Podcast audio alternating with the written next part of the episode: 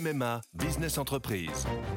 Je suis à Angers avec Hélène, une agente immobilière qui a pris une décision. Oui, cette année pour mon entreprise, c'est décidé, c'est MMA. Ah oui, on peut savoir pourquoi? Parce que comme moi, mon agent MMA d'Angers est sur le terrain et il est venu expertiser les besoins de mon entreprise pour adapter au plus juste mon contrat d'assurance. C'est décidé, c'est MMA. L'éditorial du Figaro du mardi 11 janvier, Déni de démocratie, par Yves Tréhard.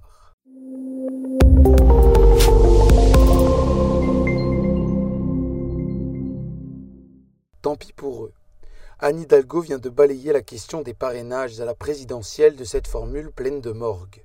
Si Éric Zemmour et Jean-Luc Mélenchon ne parviennent pas à réunir les 500 signatures nécessaires à leur candidature, c'est qu'ils ne méritent pas d'y participer.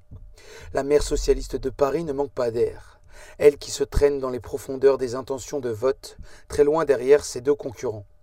L'absence de ces derniers au scrutin serait un déni de démocratie. Certes, la polémique revient à chaque élection suprême, et on ne peut exclure une part de dramatisation chez ceux qui peinent à obtenir les précieux sésames. La controverse est pourtant, cette fois, pleinement justifiée.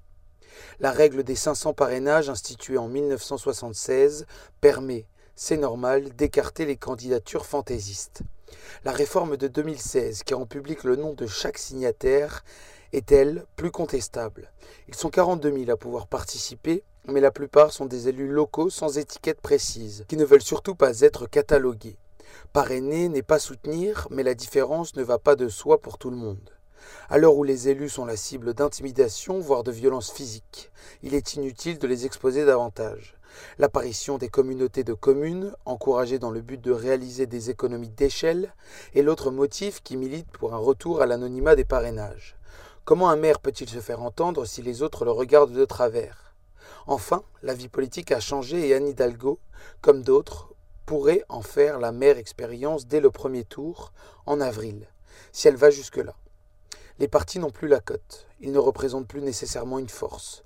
On sait depuis l'élection d'Emmanuel Macron que le débat s'articule aussi aujourd'hui autour de personnalités sans ancrage local ni partisan.